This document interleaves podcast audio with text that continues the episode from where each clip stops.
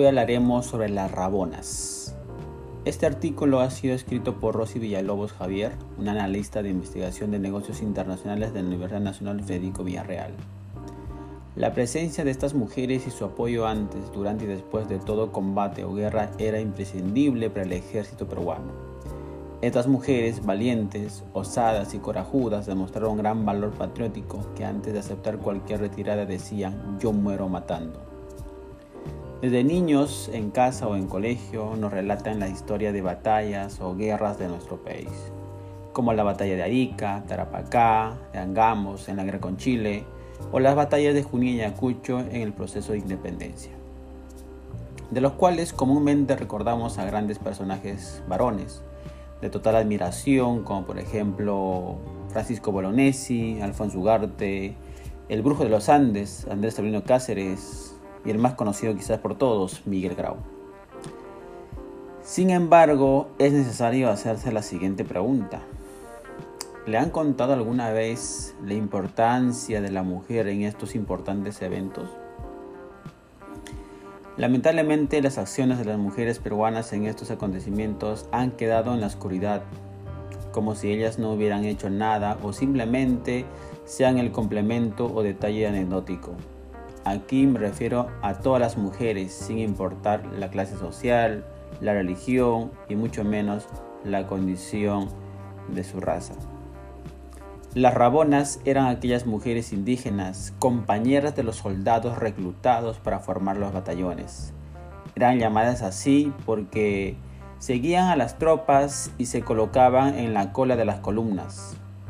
Y otro motivo por el cual eran llamados así era porque durante la guerra de independencia, para ingresar al servicio militar, era obligatorio cortarse el pelo al igual que a las mulas se les cortaba el rabo por el miedo a las alimañas. La existencia de las rabonas viene desde los improvisados ejércitos que se crearon durante la guerra de independencia y de aquellos que se formaron bajo el mandato de los caudillos militares que se disputaron el poder inmediatamente posterior a la declaración de la independencia, incluso hasta la guerra del Pacífico. Flora Tistrán testigo del primer momento en la independencia, relata en su obra las peregrinaciones de una patria sobre las Rabonas. Ella dice lo siguiente, estas forman una tropa considerable y preceden al ejército por un espacio de 4 o 5 horas para tener tiempo de conseguir víveres, cocinarlos y preparar todo el albergue que iban a ocupar. Atraviesan los ríos a nado, llevando uno y a veces dos hijos sobre sus espaldas. Proveen a las necesidades del soldado, lavan y componen sus vestidos. Cuando, se piensa en que además de llevar esta vida de penuria y peligros cumplen los deberes de la maternidad, se admira uno de los que pueden resistir. Otro autor referente al segundo momento de la guerra escribió, desde entonces la compañera del soldado tiene que multiplicar sus labores. Guisa, barre, cose, plancha, limpia las armas de su cholo, recoge sus saberes, asiste a sus ejércitos y cuando hay orden que emprender una marcha, carga con todo aquel ajuar formando el equipo que se echa a la espalda.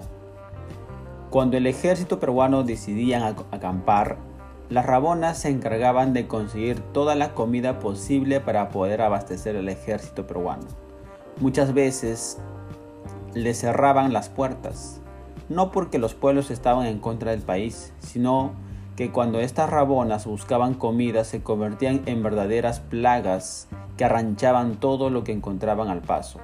Primero cuentan que pedían a las buenas, pero si la petición era negada o insatisfecha, entonces procedían a las malas y arrancaban todo a su alcance. Al poseer ya los alimentos, ahora iban en busca del combustible. Ello podría ser las leñas y si no lo conseguían entonces recolectaban chamisa, forma de leñas pero pequeñas, o pasto seco o hasta estiércol de camélidos. Por último, las rabonas debían de aportar agua de algún manantial, pugio o río, para lo cual llevaban por hongos. Pero la labor de estas rabonas no queda allí. A pesar de las condiciones de vida que llevaban, de, del peligro en la cual se encontraban, también se hicieron presentes en el mismo campo de batalla, sea para recargar los fusiles de sus compañeros, prestando servicios de enfermería o enterrando a sus muertos. También cumplieron el papel de espías. Doña Antonia de Cáceres, esposa de Andrés Sabino Cáceres, cuenta que una indiecita frutera, fingiendo no saber hablar castellano, se había infiltrado en el campo chileno y había escuchado un complot para asesinar al mariscal Cáceres. Y gracias a esta información el mariscal pudo salvar su vida. Qué interesante. Por todo lo mencionado, no debería de sorprender aquellos actos heroicos de algunas de ellas, como el de Dolores, heroína anónima de la batalla de San Francisco. Nunca se llegó a saber su verdadero nombre y se la denominó así por el cerro en que se produjo su primera hazaña. Esta mujer cuentan que era la esposa de un sargento que dirigía la lucha al caer herido mortalmente, ella tomó al mando y luciendo por su sadía ayudó a desalojar a los enemigos, peleando cuerpo a cuerpo junto a los soldados. Posteriormente se trasladaron a Tarapacá, donde vuelve a tomar parte activa en el combate hasta lograr la victoria. Lamentablemente fue herida en un brazo y murió antes de llegar a Arica. Doña Antonia Moreno de Cáceres llamada curiosamente como Mamá Grande. Otra rabona destacable se encargó de, de la organización del Comité de la Resistencia de Lima. Este comité desempeñaba diversas actividades como por ejemplo la organización de un arsenal de armas clandestinas en el Teatro Politeama, envíos secretos de víveres, armas, medicinas y oficiales. Siendo esposa del mariscal Cáceres, tuvo la labor de ser intermediaria diplomática entre él y otros jefes militares en los cuales discrepaba políticamente. Otra, un poco más conocida, es María Olinda Reyes, rabona pirolista, conocida como Marta la Cantinera, llegando incluso a ascender al grado de capitana por sus grandes logros en el campo de batalla participando en la resistencia nacional contra la ocupación chilena en Chinchaica y durante la guerra civil entre Cáceres y Piérola en 1895. Sin embargo, a pesar de los actos de heroísmo de estas mujeres y de realizar tareas en las peores condiciones posibles, muchas de ellas sufrieron maltratos por parte de sus esposos.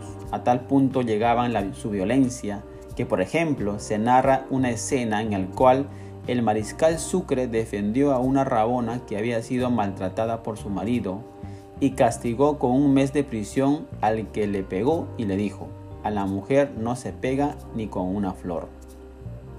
Lamentablemente se sabe que las rabonas aceptaban ese tipo de maltrato como parte de su relación íntima de pareja, resaltando así el rudo patriarcalismo andino. Realidad que aún podemos notar en algunas eh, de nuestras mujeres peruanas, lamentablemente. En conclusión, podemos decir que la participación de estas rabonas en la guerra fue decisivo y esencial para nuestros soldados. Sin ellas no hubieran tenido las fuerzas necesarias para dar frente al enemigo. Incluso los propios soldados lo aseveraron al realizar protestas cuando los mandos oficiales pretendieron eliminarlas, debido a que ellos no confiaban que la administración militar fuera capaz de suplantar los servicios de nuestras grandes rabonas, aquellas que simplemente quedaron en el olvido. Estos relatos y estas informaciones lo podemos encontrar, por ejemplo, en los siguientes documentos o libros.